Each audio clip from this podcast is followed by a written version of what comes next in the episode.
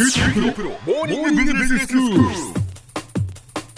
日の講師はグロービス経営大学院の田久保義彦先生です。よろしくお願いします。よろしくお願いします。田久保先生にビジネスパーソンのお悩みについて答えていただいています。先生今日のお悩みは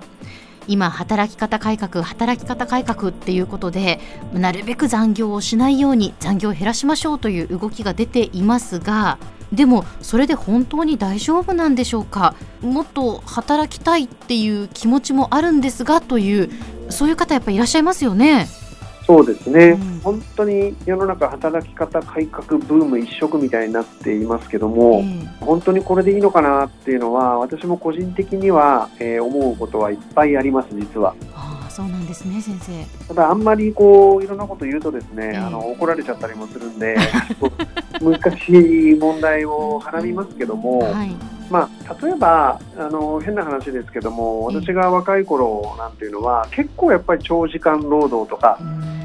まあこういいからやれみたいな話とかもまあいろいろあったわけですよね。えええでまあそんなことをしながらまあこういろんなトレーニングを受けいろんな経験をしまあ皆さん年を重ねてまあビジネスパーソンになっていったっていうのがいいとか悪いとかではなくこれ一つの事実だと思います。はい。例えば、まあ、あの全然いいと思って言ってるわけじゃないんですけども、まあ、月に何十時間残業してとか徹夜してとか若い頃なんかは、まあ、なんかそんなことも含めてやってたわけじゃないですか。はい。そうするとそれが全てとは言いませんがやっぱりそこで学んだこともしくは積んだ経験の量っていうのは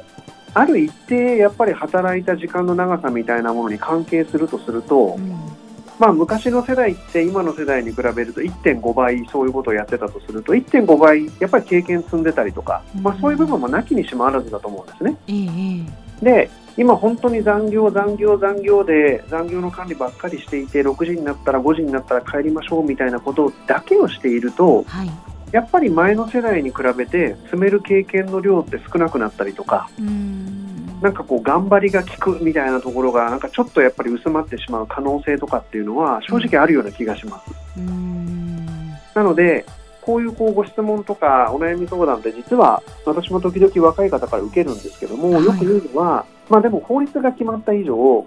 まあ、そうしなければいけないのも事実ですと。ええ。だとしたらじゃあ昔の人は12時間働いていたうんで今の人は8時間で働くのやめなさいと言われると。だとするとこの4時間の差をどう使うかっていうことをうんちゃんと考えないとダメだよねってことなんだと思うんですね。うんで例えば毎日毎日4時間の差があって20日あったら1ヶ月に80時間分の差がここで生まれてくるわけですからはい。この80時間単にお家に帰ってテレビ見てましたとか YouTube 見てましたってことだけに時間を使っていたら、うん。まあ、これあんまりいいことはもしかしたら本当に起きないかもしれません。そうですね。だとしたらじゃあこの80時間何をするんだろう？と、まあ、例えば英語の勉強をするのもあるかもしれない。中国語の勉強をするのもあるかもしれない。なんかマネジメントの勉強するのもあるかもしれませんけども、うん。やはりある意味働くなくなった部分でうん自分の能力開発みたいなことをしなければうんこれやっぱりバランス悪いんだというふうに私は少なくても思うんです。はいはい。であの学ぶって言ってもいろんな学び方があると思うんですよね。ええまあ、あの本を読むでもいいと思いますし自分が知らないことを知っている人となんかこうちゃんと食事をしながら会って議論するでもいいですしはい。あの別に学校に行ってどうのこうのだけが勉強ではありませんから、うんあの新しいことをなんか試みてみるとか仕事とは直接関係のない自分の能力開発をやってみるみたいなことがええ並行されて初めて何かこの働き方改革っていうのが意味を持ってくるんじゃないかなって個人的には思います。うん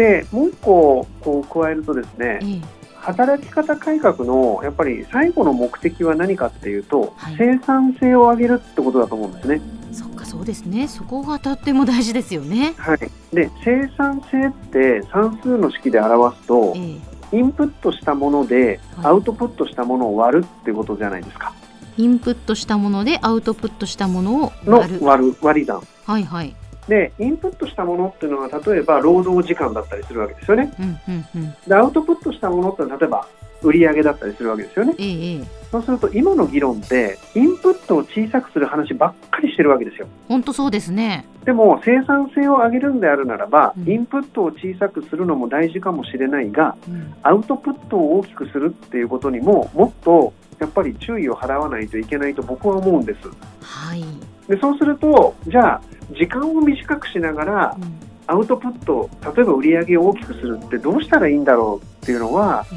えやっぱり自分の能力を高めるとかより深いことを考えて誰も思い浮かばないことをやるとかそういうことになっていかないと生産性って上がらないじゃないですか。上がらないですね。うん、だからこれがなんか今の日本の会社ってうんみんながあの分母を小さくすることばっかり考えてるインプットを小さくすることばっかり議論してるんでおかしなことになってるんじゃないかなと。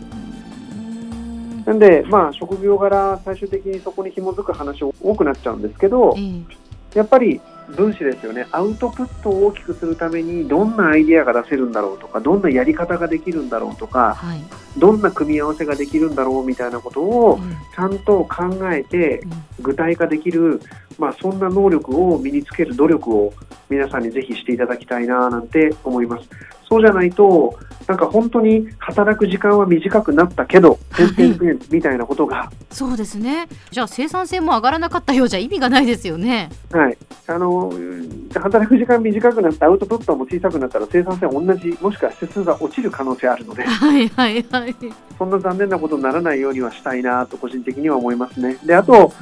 本当になんか残業切られて夕方まででもっとやりたいっていう方はですね、うんまあ今の時代であれば、まあじゃあ副業をやるとかね、学びの場所もいっぱいありますから、学びを始めるとか、なんかそういう前向きなチャレンジをしてほしいなと、本当に強く思います。はい。では先生今日のまとめをお願いします。はい、えー働き方改革で残業ばっかり気にしてていいんだろうか。個人的にはもうそういう問題意識がある方はぜひですね、なんか新しい学びにチャレンジするとか、まあ、会社が許してくれるんだったら副業をやる。副業なんかもやってみるとものすごくいろんなことが学べると思いますから、えー単に残業なくなった分飲んでますとか残業なくなった分家に帰ってなんかテレビ見てますみたいなことだけにならないようになんかこうチャレンジしていただきたいなと思います。今日の講師はグロービス経営大学院の田久保義彦先生でした。どうもありがとうございました。ありがとうございます。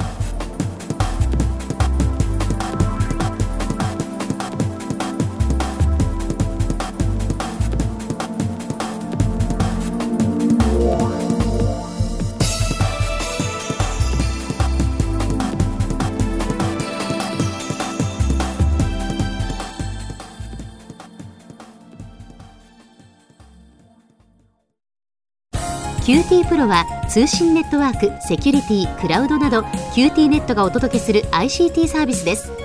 九州中に展開した光ファイバー網を基盤に一番身近なビジネスパートナーとして九州の企業自治体の皆様をサポートします。詳しくは QT プロで検索を。